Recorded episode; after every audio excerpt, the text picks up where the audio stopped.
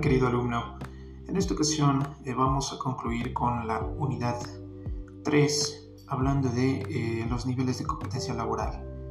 Aquí vamos a abordar temas como los catálogos de competencias, vamos a saber qué es el conocer, algunas de las competencias y estándares internacionales, así como el tema de normas de la Organización Internacional de Estandarización, las famosas normas ISO.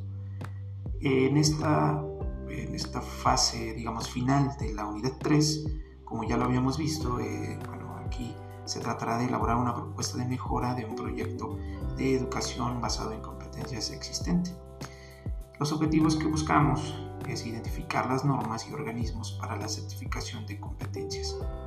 También en esta semana 4 estaremos eh, dando inicio a la unidad 4 que está denominada como certificación profesional como factor clave en la mejora de la calidad educativa.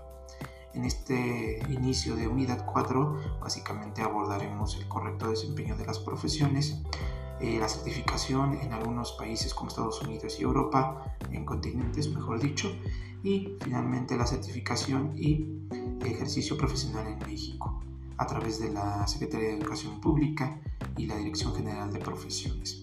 En este objetivo eh, particular de la unidad 4, lo que buscamos es reflexionar en torno al impacto de la certificación profesional como factor clave en la mejora educativa.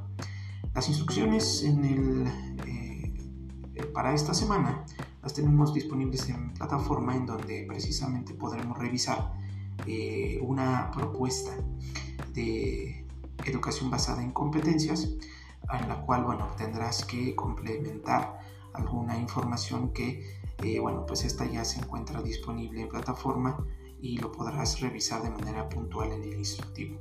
Bueno, no me queda más que desearte un excelente inicio de semana y seguimos en contacto.